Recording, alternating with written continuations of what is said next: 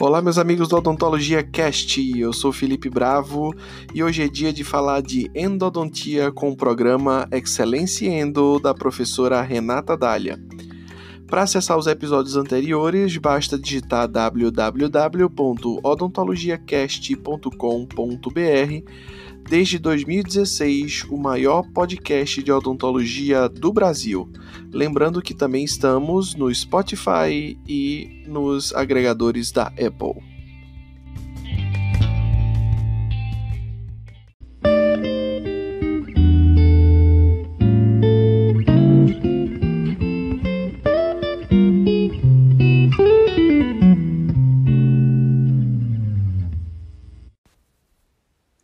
Olá, amigos do Odontologia Cast.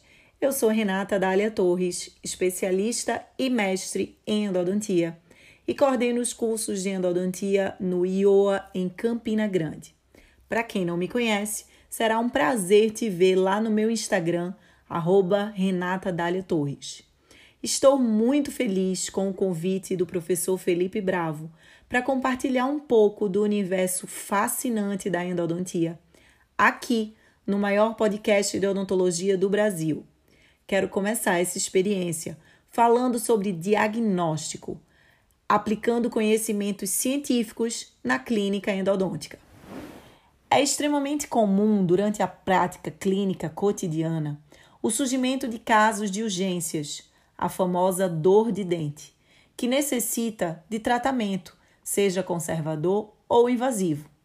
Porém, muitas vezes o correto diagnóstico não é realizado, ou por falta de conhecimento, ou pela dificuldade de se alcançar um diagnóstico diferencial com possíveis doenças que apresentam características semelhantes quando se trata de dor de dente. Assim, antes de iniciar qualquer tipo de tratamento, é imprescindível coletarmos informações com o paciente sobre os sintomas e a história da dor e a partir daí o exame clínico deve ser direcionado. Ouvir o paciente é essencial para o sucesso. No exame clínico intrabucal, devemos observar alterações na mucosa, como vermelhidão ou presença de fístula, e realizar manobras como a palpação. A palpação deve incluir a região periapical dos dentes, rente à raiz do dente, pois em caso de necrose com envolvimento inflamatório apical, o paciente logo relata uma sensibilidade a este toque. Quero chamar a atenção, meus amigos, a casos de odontalgia provocada por uma possível sinusite, devido à íntima relação das raízes dos dentes posteriores com o seio maxilar. É muito comum este quadro. Devemos realizar uma palpação extrabucal na região da parede anterior do seio maxilar, pois, em casos de sinusite, é muito comum o paciente referir dor. É importante lembrar que, nestes casos, precisamos também encaminhar o paciente para o acompanhamento com um otorrino e, assim, o tratamento deve ser multidisciplinar. Seguindo o exame intrabucal, deveremos lançar mão das manobras de percussão. Lembro que, toda e qualquer manobra deve ser iniciada nos dentes vizinhos ao dente suspeito.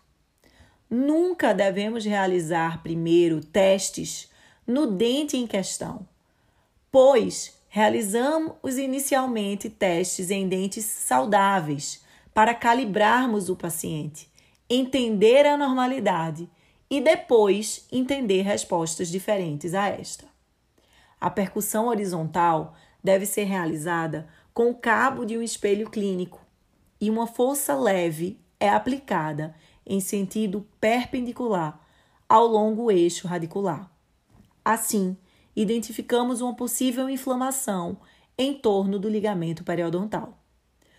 Muito cuidado com dentes que apresentam fragilidade coronária. Devemos evitar fraturas.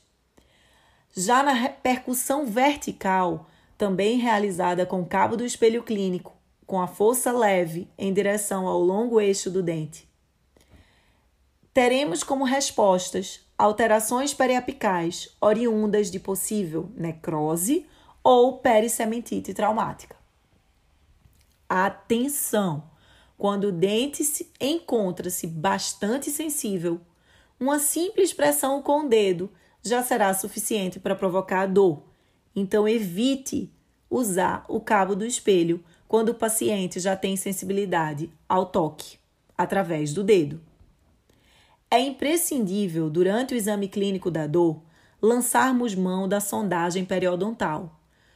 Todo dentista precisa dominar esta técnica. Quando a sonda consegue penetrar vários milímetros sem resistência, temos um achado de uma possível inflamação crônica.